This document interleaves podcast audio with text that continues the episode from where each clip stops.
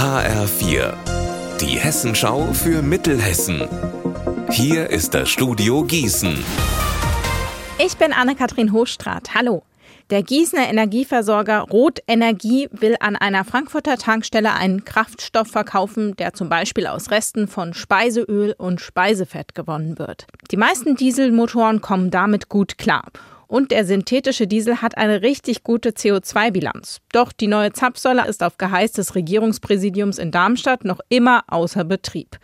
HR4-Reporter Wolfgang Hetfleisch war heute vor Ort, denn Ulrich Kasper, der Präsident der Industrie- und Handelskammer Frankfurt, hat die Tankstelle an der Borsigallee besucht. Warum?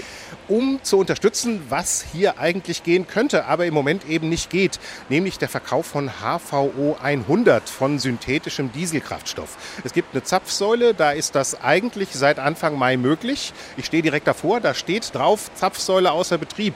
Das ist kein technischer Hinweis, sondern das ist schlicht und ergreifend der Hinweis darauf, dass dieser Kraftstoff im Moment nicht verkauft werden darf, weil das Regierungspräsidium Darmstadt es für den Moment verboten hat. Und zwar obwohl die Bundesregierung schon im März gesagt hat, diese Art von Kraftstoffen können künftig auch verkauft werden. Aber da sind noch Formalien zu regeln und das ist der Grund, warum das im Moment jedenfalls aus Sicht des Regierungspräsidiums Darmstadt noch nicht geht.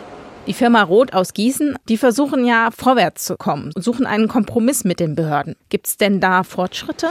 Naja, es gibt insofern einen kleinen Fortschritt, als es grundsätzlich wohl möglich ist, dass zum Beispiel Traktoren diesen neuen Kraftstoff hier tanken könnten. Nun sind wir hier im Frankfurter Osten. Das ist jetzt nicht so, dass hier regelmäßig Traktoren vorbeikommen. Es gibt auch Zusagen vom Regierungspräsidium, wenn zum Beispiel LKWs in abgeschlossenen Bereichen eingesetzt werden, zum Beispiel in einem Steinbruch. Da dürfte es auch verwendet werden. Aber für die normalen Menschen, die hier mit dem Pkw herkommen, für die geht es eben ausdrücklich noch nicht. Und da ist eben das Bestreben natürlich der Firma, die diese Tankstelle betreibt, zu sagen, also wenn aus Sicht der Bundesregierung das möglich sein muss, wenn keiner ein ernstes Problem damit hat, was hier geschieht, dann soll es bitte auch schnell geschehen. Unser Wetter in Mittelhessen. Es ist warm und trocken bei 28 Grad in Hungen und 26 Grad in Greifenstein.